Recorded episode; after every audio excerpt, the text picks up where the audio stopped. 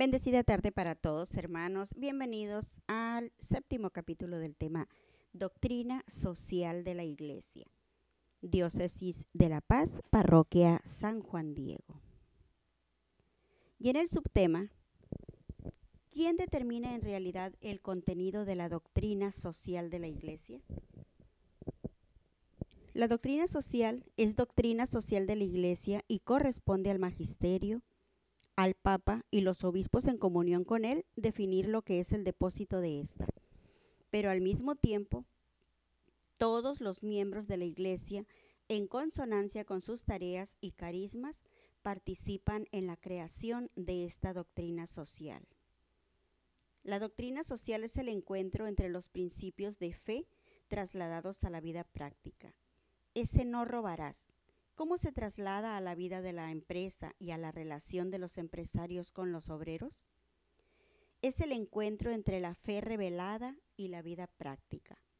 Encuentro que no es fácil de llevar a cabo, porque como entran en juego las circunstancias concretas, es muy importante que ese encuentro todos los cristianos participen en, en dilucidar cómo se produce ese encuentro. Por ejemplo, ¿Cuánto han contribuido muchos movimientos católicos en llevar el magisterio al mundo laboral, a la recuperación de los marginados?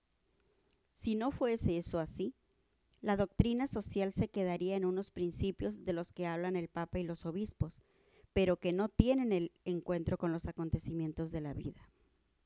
Así pues, el Papa y los obispos están encargados de cuidar la formulación magisterial de la doctrina social y al mismo tiempo el pueblo de Dios se encargan de concretar, encarnar y traducir a cada circunstancia concreta.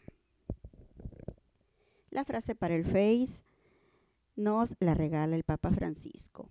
No puede ser noticia que muere de frío un anciano en situación de calle y que si lo sea una caída de dos puntos en la bolsa.